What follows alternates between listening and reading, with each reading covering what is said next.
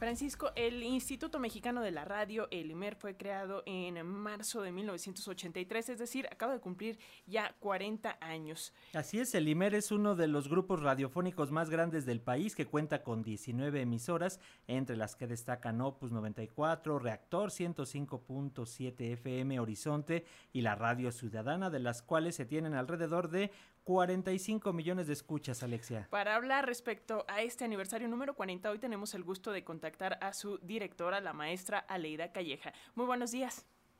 Muy buenos días, ¿cómo están? Muy bien, ah, muy bien aquí, contentos ah, y celebrando estos 40 primeros años a Leida Calleja. Recordemos esos tiempos en los que se celebraban desde esta radio pública lo que eran los logros y avances y ahora encabezándola tú. ¿Qué significa? ¿Cuáles son eh, estos retos que vienen para la radio pública en el IMER?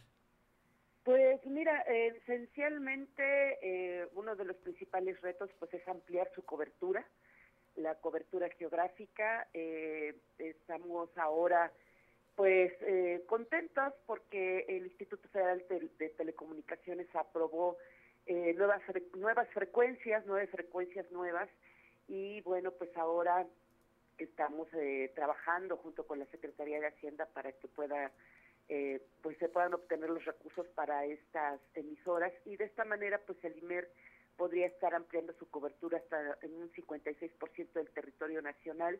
Así que pues eh, también tenemos otros retos importantes que pues que tienen que ver con eh, todos los procesos de convergencia en la radio, ¿no? Ya no solamente es la radio, sino también ahora hay que estar en las redes, hay que estar en las plataformas, en el podcast, en fin, que me parece que estamos en un momento muy interesante en el que hay muchas tecnologías disruptivas que se están combinando con otras tecnologías ya más tradicionales como es el caso de la radio me parece que en ese sentido pues es un momento muy retador para la creatividad y para repensar el quehacer que estamos haciendo cotidianamente. Maestra Aleida, ¿cómo llega el IMER a este 40 aniversario por ahí? Bueno, ya mencionábamos que eh, en total eh, tienen 45 millones de escuchas, pero por ahí también había un documento del INRA que decía que pues habían aumentado algunas de estas emisoras del IMER en hasta 300% su, su número de audiencias. ¿Qué nos dices? Eh, sí, ha tenido un aumento sostenido. Eh, a los picos, digamos, más grandes han sido de algunas emisoras que han tenido aumento de audiencias del 300%. Hay alguna, como Tropicalísima, que en su momento tuvo un aumento del 600% de, de su audiencia. Es decir, ha tenido un crecimiento sostenido. Y nos alegra mucho llegar a los 40 años siendo eh, el número 7 entre 25 grupos radiofónicos del Valle de México. Y hay que decir que las emisoras también han tenido muy buenas posiciones en estos años eh, en los estados también, en, las diferentes partes, en Ciudad Juárez, en Tijuana y en otros lados. Así que nos parece que eso refrenda pues eh, el gusto y la confianza que tienen las audiencias en la radio pública, lo cual nos da muchísimo gusto y hay que decir que también llega a estos 40 años pues eh, con algunos logros que nos parecen interesantes como eh, la, incursión en el em, en el patrimonio de, la UNESCO de los 20 años que hicimos de programas de radio con Ernesto de la Peña eh, y además también pues emitimos un, un, billete de la Lotería Nacional celebrando estos 40 años, que por cierto hoy a las 8 de la noche es el sorteo, si no han comprado su cachito, pues ojalá puedan comprarlo, el, el premio es de 17 millones de pesos, el, el, premio mayor, así que pues digamos estamos con también trabajando pues con otros medios públicos, articulándonos con radios comunitarias, recientemente hicimos un taller